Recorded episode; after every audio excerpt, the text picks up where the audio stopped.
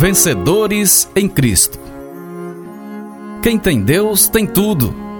Na vida, nós vencemos todas as batalhas com a força de Deus.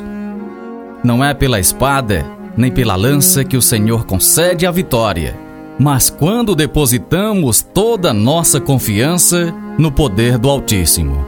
Aprendamos a confiar em Deus todos os momentos, porque é do Senhor que vem o que nós esperamos e necessitamos.